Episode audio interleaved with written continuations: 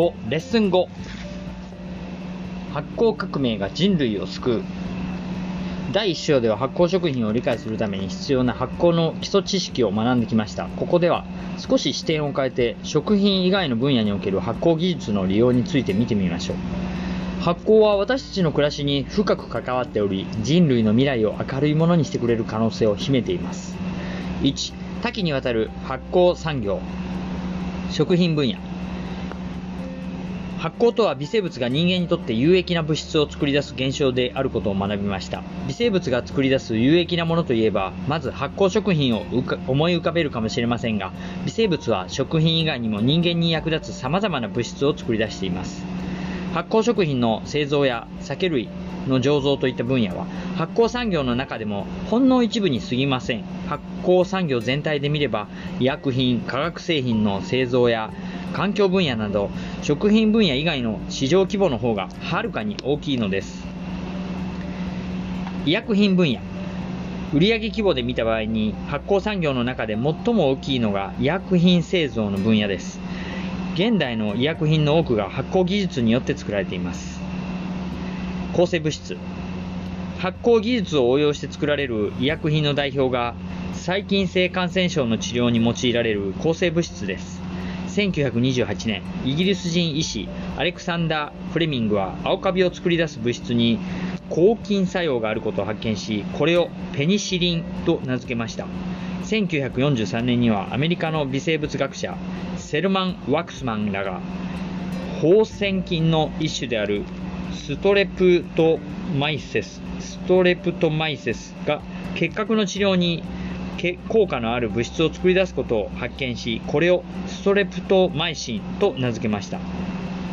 微生物から作られ他の微生物の生育を阻む物質に抗生物質アンチバイオティクスという名を付けたのも前述のマルセン・ワスクマンです。マルセン・ワスクマン。マルえ違う。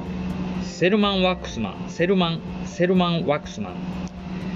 アメリカの生物学者セルマン・ワクスマンらが、えー、抗生物質という名を付けた。その後の研究によって現在では約5000種類もの抗生物質が発見されそのうち約100種類が実用化されています。えーと、と消化剤。胃腸薬や成長剤など消化剤の製造にも発酵技術が用いられています。1894年に日本の高峰上吉は小麦の皮である襖に麹カビを培養し得られた酵素抽出液から糖化酵素やタンパク質タンパク質分解酵素などを含む消化薬タカジアタカジアスターゼタカジアスターゼを発明しました。タカジアスターゼは世界で初めて酵素を利用した薬として広く普及し高峰は近代バイオテクノロジーの父と評価されるようになりました。タカジアスターゼは発明から100年以上経った現在でも生産販売されています。ビタミンホルモン生物の生理機能を調整するために必要となる各種ビタミンやホルモンの生産にも発酵技術が利用されています。例えば生物の成長を促進し欠乏すると皮膚や粘膜の炎症の原因にもなるビタミン B2 はカビや酵母の発酵を利用して工業的に生産されています。同様に生物の発育に必要なビタミン B12 はシュードモナス菌やプロピオン酸菌プロピオン酸菌など細菌を使って生産されています、えー、スタチン？スタチンどこや？スタチンスタチンスタチン、えー、発酵技術で作られる医薬品の代表的なものにコレステロール低下薬のスタチンがあります。1973年に日本の遠藤明らが青カビ属から発見したスタチンは現在世界で最も多く使われる薬の一つである。うん。えー、っと化学製品分野。医薬品分野のほか生物微生物の力を利用して様々な化学製品が作られています。ここではその代表的なものをいくつか見ていきましょう。有機酸。酸性の性質を持つ有機化合物を総称して有機酸と言います。有機酸は食品添加物の製造をはじめとする幅広い分野で利用されています。例えば乳酸菌が糖を分解することでできる乳酸は清涼飲料水の酸味料として使われているほか医薬品化粧品織物工業などにも用いられています。他にも、えー、黒麹カビや酵母を発酵させて作るクエン酸乳酸菌や麹カビを発酵させて作るリンゴ酸など有機酸の生産は発酵産業全体の中でも大きな役割を占めています。アミノ酸私たちの体を作るタンパク質は20種類のアミノ酸によってできています。そのうち必須アミノ酸と呼ばれる9種類は体内で作ることができないため食事などから摂取する必要があります。1955年に日本でアミノ酸の一種であるグルタミン酸を発酵技術によって大量生産することに成功するとその後も研究を重ねられ今では必須アミノ酸を含む多くのアミノ酸を生産できるようになりました。グルタミン酸ナトリウムは昆布だしのうまみ成分であり市販のうまみ調味料などに利用されています。核酸核酸は私たちの体内で細胞が新しく生まれ変わるために必要となる物質です。かつおだしのうまみ成分であるイノシン酸や干し椎茸のうまみ成分グアニル酸グアニル酸はいずれも核酸の仲間ですがこれらも発酵技術によって生産されています。前述のグルタミン酸ナトリウムも含めうまみ調味料の分野では日本が先頭に立って世界をリードしてきました。生活用品生活用品分野。これまで紹介してきたもの以外に発酵技術は私たちの暮らしの中の幅広い分野で活用されています。身近な例をいくつか見てみましょう。酵素洗剤。酵素を利用した生活用品の代表が洗剤です。衣類についたシミなどの汚れは主にタンパク質や脂肪によるものです。そのため微生物が作り出す各種の分解酵素を洗剤に加えることで衣類の汚れを効果的に落とせるようになります。洗濯用洗剤。洗濯用洗剤に使われている酵素にはタンパク質を分解するプロテアーゼプロテアーゼや脂質を分解するリパーゼ、リパーゼ、ラリ、リパーゼなどがあり、リパーゼ、リパーゼ。現在では様々な酵素を配合した洗剤が開発製造されています。また、食器洗い用の洗剤にはでんぷんを分解するアミラーゼが含まれているものもあり、食器についたご飯粒やでんぷんでとろみをつけたソースなどの汚れを落とすのに役立っています。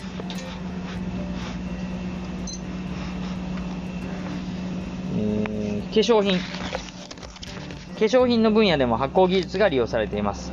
麹菌が糖を分解する過程で麹酸という物質が生まれます。この麹酸には肌のシミそばかすの原因であるメラニン色素の生成を抑制する効果があることが分かり美白化粧品の成分として実用化されています。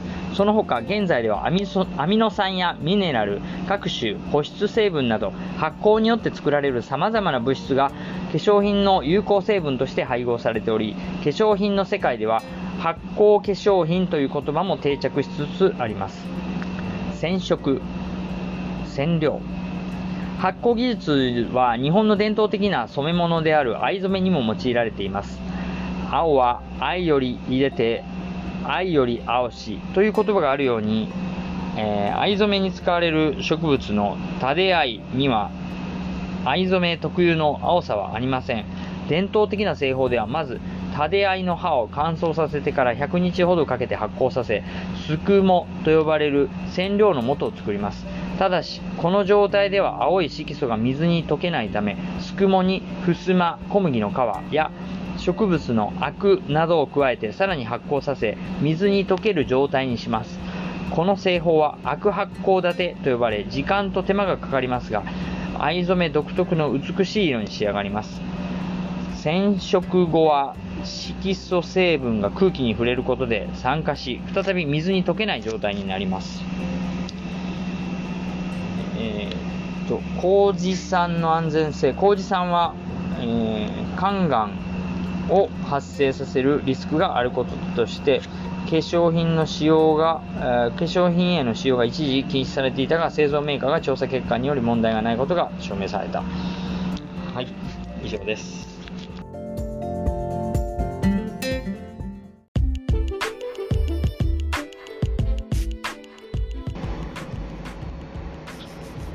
FT 革命が解決する4つの課題。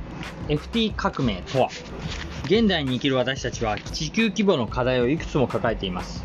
中でも環境、食料、医療、健康、エネルギーの、えー、4つは特に大きな課題と言えるでしょう。これらの難題を人と地球に優しい発酵の力で解決していこうというのが FT 革命の考え方です。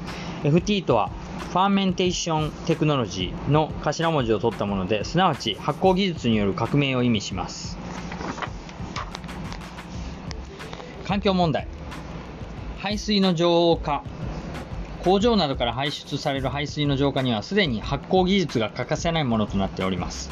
その主な方法としてメタン発酵法、活性汚泥法の2種類があります。メタン発酵法では排水に含まれる有機物を微生物の力で二酸化炭素とメタンガスに分解します。この時発生したメタンガスは燃料として利用することができます。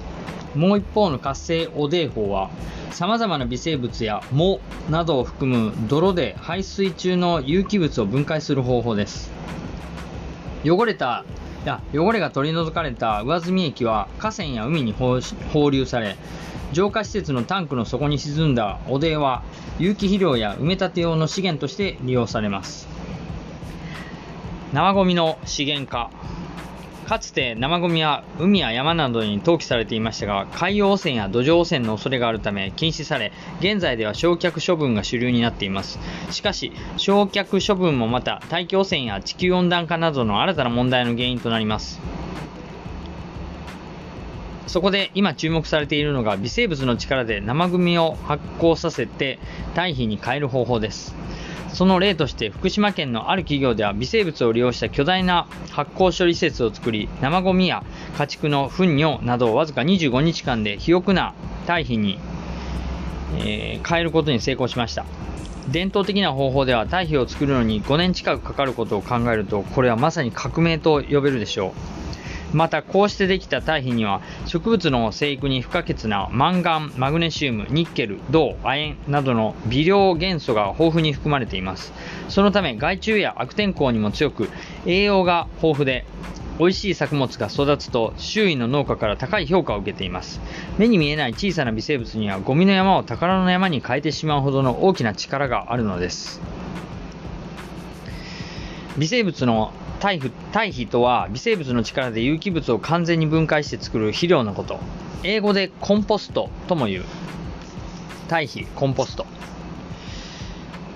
えー、3、食料問題。世界と日本の食料問題。地球上の人口は年々増え続け、2050年には100億人を突破すると言われています。アフリカ、インドなどの国々では爆発的に増加する人口に対して食料の生産や供給が供給が追いつかない恐れがあると懸念されています。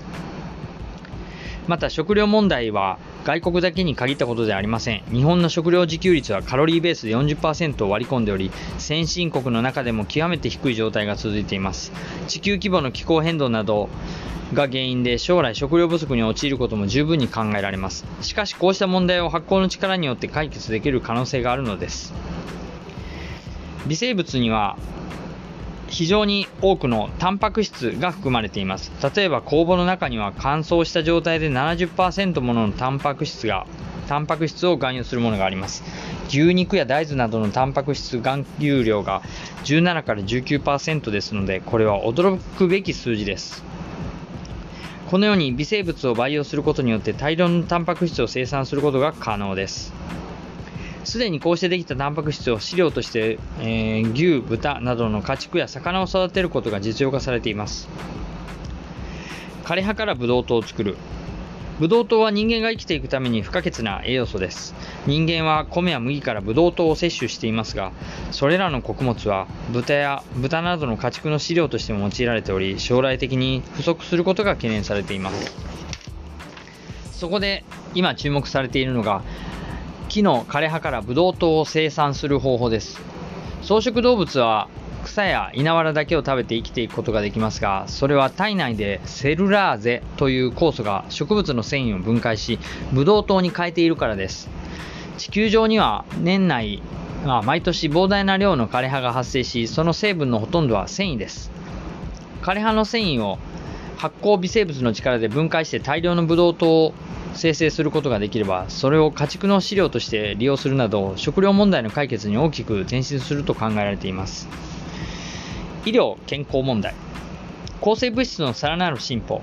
人類の歴史は病気との戦いの歴史でもあります。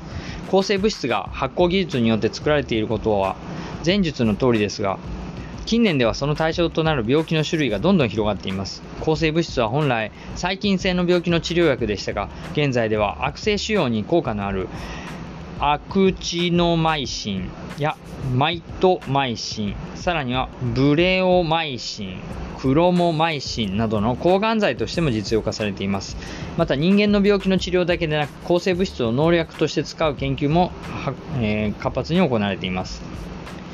日本で発明されたものとして稲持ち稲胃持ち病に効果があるカスガマイシンやブラストサイジンなどがあります。血液検査などにも利用されています。発酵技術は創薬のほか病気の診断分析にも役立っています。病院で血液検査や尿検査を受けるとその日のうちにすぐに、えー、分析結果がわかるのはバイオ圧生法のおかげです。バイオ圧生法とは生物材料を使って生体の検査評価を行うことで例えば微生物から生成された酵素を利用して血糖値や血中コレステロールの量などを測定することができます。えー、っと、5番目。エネルギー問題。メタンガスの生産。発酵によるエネルギーのうち早い段階から実用化されているのがメタン発酵によるメタンガスの生成生産です。有機物を含む工場排水や家畜の糞尿などでメタン生成菌を発酵させ燃料となるメタンガスを作ります。こうして得られたメタンガスは発電にも利用されています。炭化水素の生産。炭化水素とは石油や天然ガスの主成分です。ボツリオコッカスブラウニーと呼ばれるえー、海藻類の微生物は自らの細胞内に最高で86%もの高濃度の炭化水素を作り出すことが知られています。このような微生物の力を利用すれば将来的には落ち葉や生ゴミなどから石油に似た物質を発酵生産でき微生物の力で自動車を走らせたり飛行機を飛ばしたりすることも可能になると考えられています。水素の生産。近年注目を集めているのが微生物による水素発酵です。水素は酸素と結びつくことでエネルギーを生み出しますがその際に発生する副産物は水だけなので環境に優しいクリーンエネルギーと言えます。燃料電池自動車をはじめ水素エネルギーは次世代の代替エネルギーとして期待されています。現在研究が進められているのは微生物の力で廃棄物などを発酵させて水素を生成する生産する方法です。すでにいくつかの水素生産に水素生産に適した微生物が発見されており早い実用化が望まれています。レッスン5の要点チェックいきます。発酵産業全体で最も市場規模が大きいのは発酵食品の製造分野であり、医療薬、あ医薬品、化学製品の製造などになどはごく一部に過ぎない。×、真逆です。発酵食品の製造分野はごく一部です。2、微生物から作られ、他の微生物の生育を省く阻む物質を抗生物質と名付けたのは高峰蒸気士である。違います。えー、抗生物質の名付け親はセルマン・ワクスマン、セルマン・ワクスマン、アメリカのセルマン・ワクスマンです。3、乳酸、クエン酸、リンゴ酸などの有機酸が発酵技術によって工業生産され、食品添加物などに利用されている丸。4番、発酵生産されるグルタミン酸ナトリウムは旨味調味料などに利用されている丸。5番、洗濯用洗剤に配合されている酵素にはタンパク質を分解するリパーゼや脂肪を分解するプロテアーゼなどがある×これ逆です。タンパク質はプロテアーゼ。タンパク質分解はプロテアーゼ。脂肪を分解するのはリパーゼです。6番。発酵技術を応用した排水浄化水浄化法にはメタン発酵法と活性汚泥法がある。活性放電法は丸。メタン発生法と、えー、活性汚泥法がある。ならば、酵母などの微生物を培養してタンパク質を生産することができる。丸。丸、えー、含有量が非常に高い。75%うん。8番。発酵技術により様々な薬が作られているが未だ抗がん剤としての実用化には至っていない。いえ至っております。ブレオマイシンなどがすでに実用化されております。はい、以上です。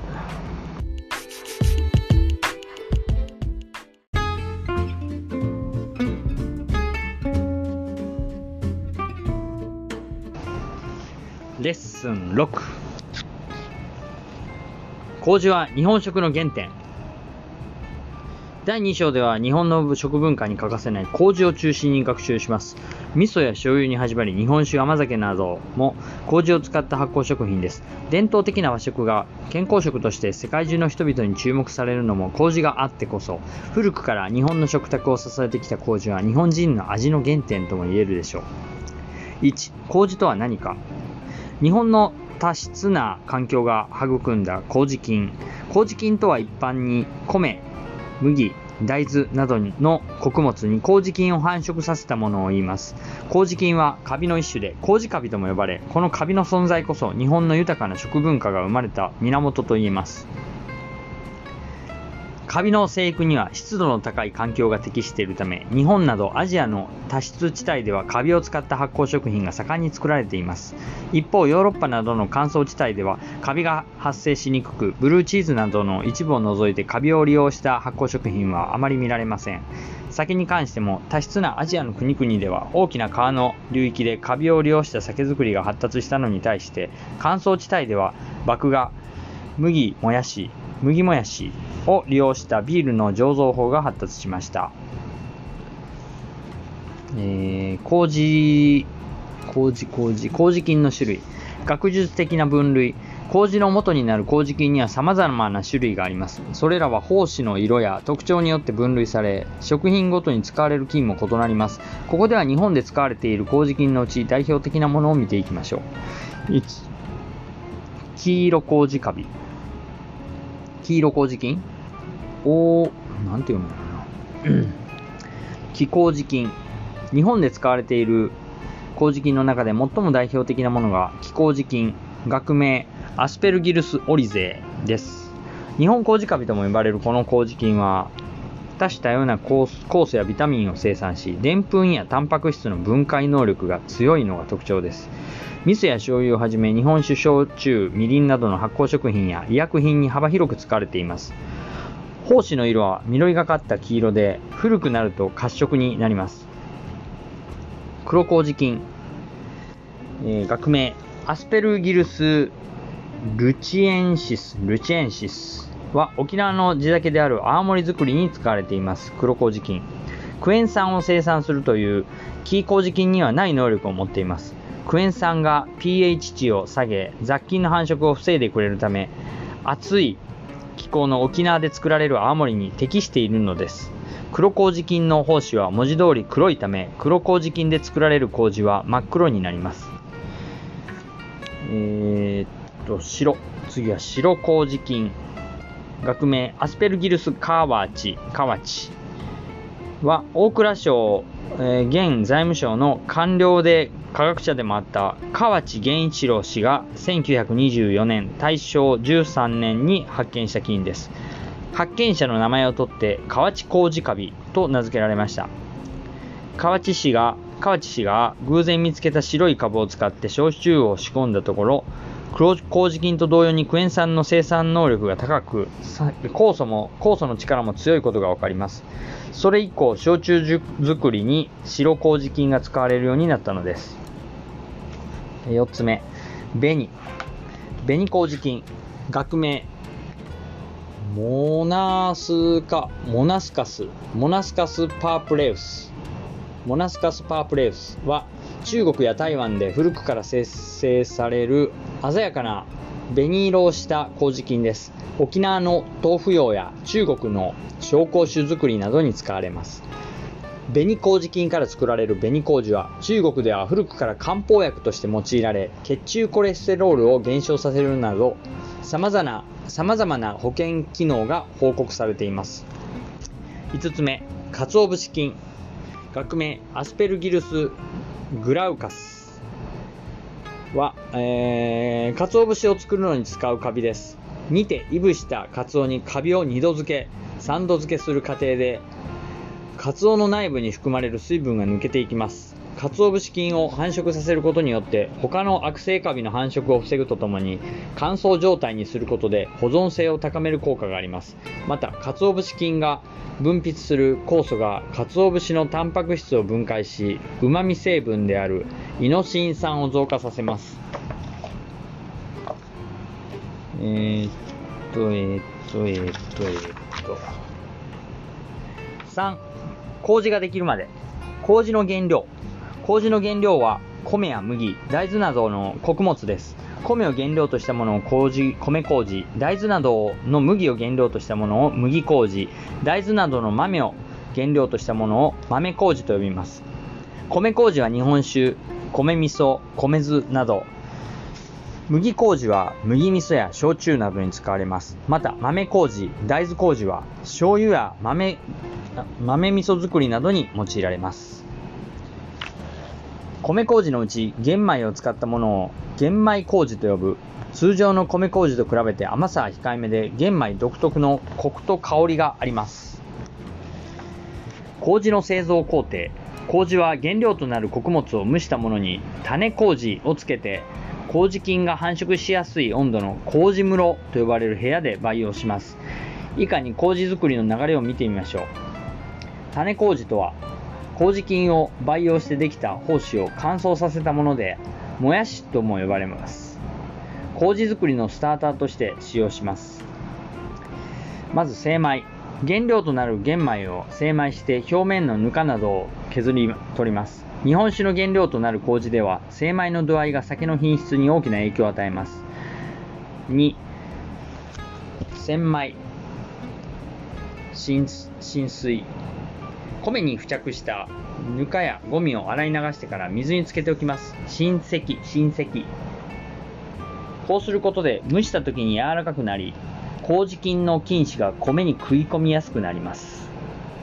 米の性質によって浸石時間を変え、十分に水を吸収させます。蒸し米。3番目蒸し米。水分をしっかり切ってベタつきの原因を取り除き、米を蒸し上げます。蒸すことで米に含まれるタンパク質やでんぷんを麹菌が食べやすい形にします。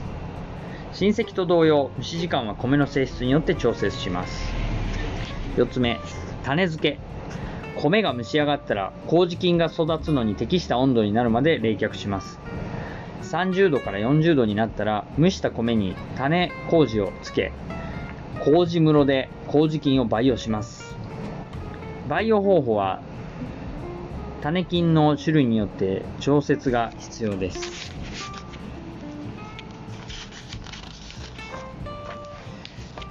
市販の米麹分類。完成してから乾燥処理をしていない麹のことを生麹と言います。生麹はそのまま使使用することができますが、え麹菌の働きが強いため発酵が進みやすく常温で保存できません。これに対して生麹を乾燥処理して麹菌の働きを弱めた乾燥麹もあります。乾燥麹は常温で長期保存ができますが、使うときに水で戻す必要があります。また完成した米麹は菌糸によって米粒同士がくっつき板状になっているため板麹とも呼ばれます。一方板麹を乾燥してから使いやすいにほぐした状態で売っているものもあります。バラ麹と餅麹米などの、穀物を粒のまま麹にする日本の麹をバラ麹と呼ぶのに対し粉にした穀物を水で練ってからカビを繁殖させる中国や韓国の麹は餅麹と呼ばれる。4つ目4番目、えー麹が生み出す酵素。発酵食品作りに欠かせない酵素。発酵食品を作る上で麹にはどのような役割があるのでしょうか。麹に含まれる麹菌は繁殖するときに酵素を作り出します。この酵素の働きこそが麹の役割なのです。例えば味噌や醤油を作るときには、キー麹菌から生成される酵素が原料である大豆や小麦に含まれるタンパク質の分解を促進してくれます。また日本酒作りにおいて酵素が米のでんぷんを分解することでアルコール発酵に必要なブドウ糖を作り出しています。酵素が米のでんぷんを分解することでアルコール発酵に必要なブドウ糖を作り出している。幅広い分野で活用される酵素。麹や麹菌の活用は伝統的な食、えー、発酵食品にとどまらず様々な産業分野に展開しています。麹菌の研究において日本は世界の最先端を走っています。これは古くから米や米麹に慣れ親しみ、気候風土に恵まれた中で先人たちが試行錯誤を繰り返してきた成果と言えるでしょう。以下に麹菌が生成する主な酵素の働きを私たちの生活との関わりを見ていきましょう。えー、1、2、3、4、全部で4つ、5つ、6つ、7つ、8、全部で8つ。えー、まず1つ目、でんぷん分解酵素。えー、これはアミラーゼ。麹菌によって生成される酵素の代表的なものにでんぷんを分解する酵素、アミラーゼがあります。でんぷんアミラーゼ。でんぷんを分解するものがアミラーゼ。工業用のアミラーゼ製剤は、主にキー麹菌を使って生産され、各種食品の加工をはじめ、幅広い産業で使われています。例えば、製パン、製粉、乾物の加工、清酒、ビール、味噌、水飴、ブドウ糖の製造、飼料、え、医薬品など、えー、っと、それから2つ目、タンパク質分解酵素。タンパク質はプロテアーゼ、プロテアーゼ。アミラーゼと並んで麹菌が生み出す代表的な酵素にタンパク質を分解する酵素プロテアーゼがあります。プロテアーゼはそれ自体がタンパク質でありながら自らと違う構造のタンパク質のみを分解します。えー、例えば味噌、醤油、パン、菓子、チーズ、皮工業、肉食の軟化、食肉、食肉の軟化、えー、ビールや清酒の、えーと、清酒を作るときに使う医薬品、お薬、それから飼料、家畜の餌などです。それから3つ目が脂肪分解酵素、リパーゼ。油分を加水分解してグリセリンと脂肪酸に分解するリパーゼという酵素。リパーゼを生成するにはカビはリパーゼを生成するカビは多種あり、麹菌の中では黒麹菌にその酵素が多く見られます。乳製品に多く使われるほか、洗剤や医薬品なども使われています。洗剤、消火剤、お酒、加工、乳加工品。4つ目、繊維分解酵素。繊維分解酵素。えー、繊維っていうのが英語でセルロース。を分解する酵素、セルラーゼ。セルロースを分解するのがセルラーゼ。さらに強固な繊維まで分解できる酵素、ヘミセルラーゼ。ヘミセルラーゼ。と言います。これらを使って植物性、動物性繊維からブドウ糖を作ることができれば、エネルギー問題や食料問題の解決につながると考えられています。セルラーゼは、えー、と穀物、野菜の加工、果汁、飼料など。ヘミセルラーゼは消化剤、バイオマスの研究など、バイオマスっていうのは植物由来の再生可能な資源、バイオマスエネルギーともいう。えー、と次が5つ目がペクチン、ペクチン分解酵素、ペクチナーゼ。果物の皮や果汁などに含まれるペクチンを分解する酵素をペクチナーゼと言います。ペクチンはジュースなどを作るときに濁りが発生する原因となります。これをペクチナーゼが分解し果汁を澄んだ状態に変えてくれます。ペクチナーゼはワイン作りにも用いられることがあり、黒麹菌などによって生産されます。ジュース、果物のえー、果実酒を作るときとか、えっと、野菜ジュース、野菜汁のペクチン除去、コーヒー豆のペクチン分解など、えっ、ー、と、6番目、ナリンギン分解酵素、ナリンギナーゼ、ヘスペリジン分解酵素、ヘスペリジナーゼ、柑橘類の果汁や果皮にある苦味の成分をナリンギンと言います。ナリンギナーゼはナリンギンを分解して夏みかんやグレープフルーツの苦味を抑える働きがあります。同様にヘスペリジナーゼは温州みかん、温州みかんや発作に多く含まれる、え、苦味成分のヘスペリジンを分解してくれます。すごい。7番目、タンニン分解酵素、タンナーゼ。キー麹菌などから生成されるタンナーゼは緑茶などに含まれる渋み成分のタンニンを分解してくれる酵素です。タンナーゼ。ビールを澄んだ状態にしたり、ワインのタンニンを抑えたりする働きもあります。タンニンを分解するのはタンナーゼ。8番目、アントシアニン分解酵素、アントシアナーゼ、アントシアナーゼ。アントシアニンは花や果実に含まれる赤や青や紫の色素です。キー麹菌や黒麹菌などから生産されるアントシアントシアナーゼ、アントシアナーゼ、アントシアニンを分解する酵素、アントシアナーゼはこの色素を分解して無色にする働きがあります。色の濃いジャムやワインの色素を一部抜くために使われます。へえ、アントシアナーゼ。はい、レッスン6の要点チェックいきます。1、カビを利用した発酵食品はアジアの多湿地帯に多く、ヨーロッパなどの乾燥地帯にはあまり見られない。丸。2番目、味噌や醤油作りに使われる木麹菌は日本麹カビとも呼ばれる。丸。3番目、黒麹菌は発見者の名前を取って河内麹カビと名付けられた、えー、ペケ。河内麹カビは白、白を発見しました。河内さんは白、白を発見しました。えー、鰹節菌は悪性カビの繁殖を防ぐほか、旨味成分を増加させる働きもある。丸。5つ目、米麹を作る際は蒸した米を50度から60度まで冷やしてから種麹をつけて、えー、麹室で培養するペッケ、えー、30度から40度が適温です。6番目、乾燥麹は常温で長期保存、長期間保存できるが、使うときに水で戻す必要がある。丸。7つ目、麹菌から生成される酵素アミラーゼは、えー、タンパク質を分解する。ペケ、アミラーゼはでんぷんを分解して、えー、っと、アミノ酸に変えていきます。違うか。そうやな。タンパク質を分解してアミラーゼ。そう。えー、8油分を加水分解してグリセリンと脂肪酸に、えー、分解する酵素をペクチナーゼという違います。ペクチナーゼはペクチンで、えー、油はリパーゼです。油を分解する酵素はリパーゼです。以上レッスン6でした。